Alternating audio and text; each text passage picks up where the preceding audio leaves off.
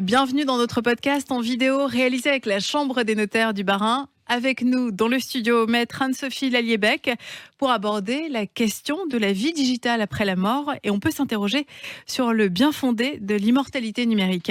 Bonjour maître. Bonjour. Peut-on rappeler tout d'abord ce qu'est notre identité numérique? Alors justement, aujourd'hui, l'identité numérique, c'est quelque chose qui est encore relativement mal encadré par notre droit, puisque finalement, l'identité physique d'une personne, son identité juridique, c'est assez facile à déterminer. On voit tout à fait euh, ce qu'est une personne, on pense tout à fait à la pièce d'identité. Par contre, l'identité numérique, c'est beaucoup plus vaste. Aujourd'hui, on a 58 millions de Français qui ont une existence numérique et on a 40 millions de ces Français euh, qui euh, finalement euh, sont sur les réseaux sociaux, sont sur la vie numérique avec des avatars, avec des pseudonymes. Donc en fait, on voit bien la différence entre les deux et c'est là qu'on qu'on voit déjà qu'il y a une petite difficulté à régler dans notre droit. Et c'est là où la question vous concerne. Vous, les notaires, vous êtes confrontés quotidiennement à la mort, à la transmission. On doit s'interroger aussi de la trace numérique que l'on laissera après notre mort. Par exemple, que deviennent nos comptes sur les réseaux sociaux euh, après notre mort? Voilà, effectivement, je pense que chacun peut imaginer le nombre de comptes auxquels il se connecte par jour, le nombre de fois où il rentre ses fameux identifiants et son mot de passe, et le nombre de réseaux sociaux sur lesquels euh, il est aujourd'hui connecté.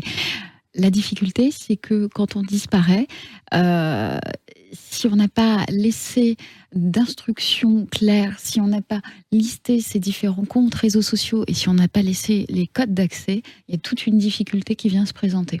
Alors aujourd'hui, on, sait qu'on peut procéder à un effacement de ces données numériques, c'est ce que la loi nous permet de faire. Et euh, principalement concernant les réseaux sociaux, finalement, on a trois alternatives.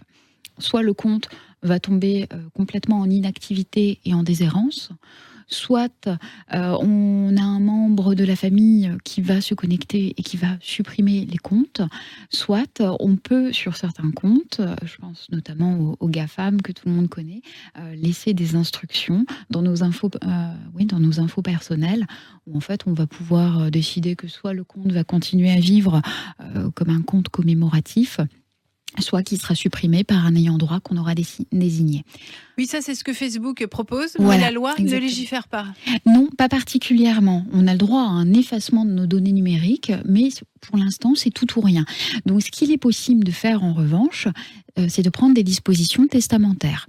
Mais là, ça suppose donc évidemment de se rendre chez un notaire, de dresser la liste de nos comptes et de nos réseaux sociaux, d'en délivrer euh, les identifiants les mots de passe et de désigner une personne qui soit, qui soit en charge soit de procéder à la suppression de ces comptes, soit de continuer à les faire vivre.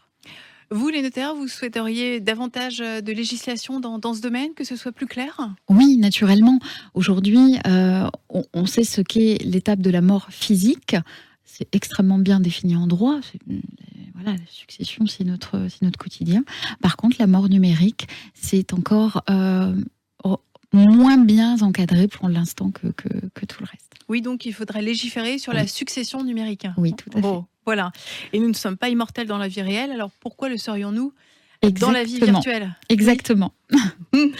Euh, par exemple aussi nos crypto-monnaies. Oui. Qu'est-ce qu'elles deviennent après le décès? C'est le même problème. Aujourd'hui, on n'a plus simplement un patrimoine matériel qui va être composé de biens immobiliers, de comptes bancaires.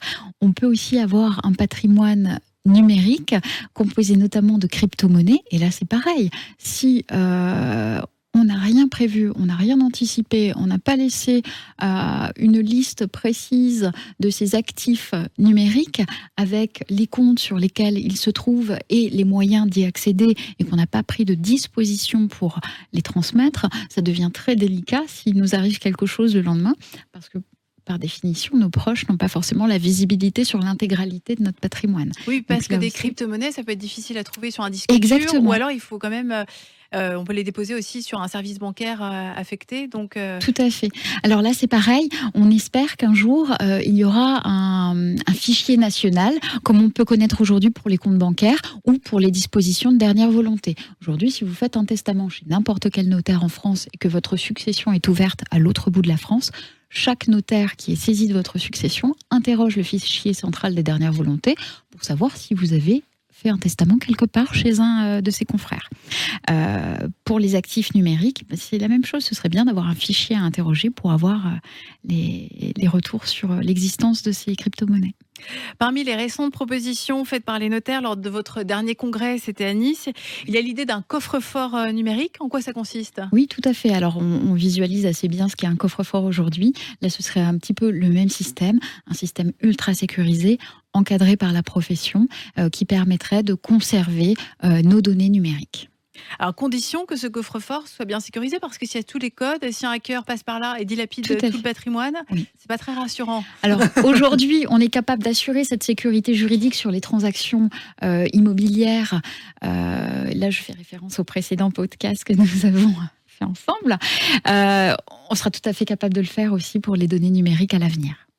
Et est-ce que le problème aujourd'hui, c'est que le numérique va parfois plus vite que le droit?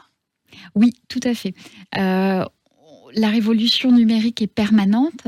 Euh, on imagine aujourd'hui qu'à 30, 40, 50 ans, on est absolument opérationnel sur les réseaux sociaux, on a l'impression de tout maîtriser, euh, mais ça va continuer à évoluer, nous aussi, et il est important que demain, on puisse continuer à être toujours... Euh, aussi alerte sur le sujet.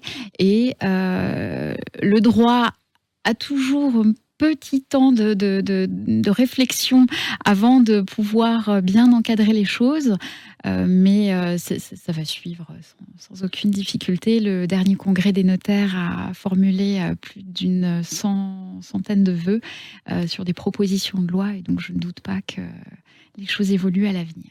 Donc ça veut dire qu'on va voir naître des lois sur notre trace numérique et sur la succession numérique. Oui. Merci beaucoup, maître, pour euh, toutes ces infos. À très bientôt. Merci.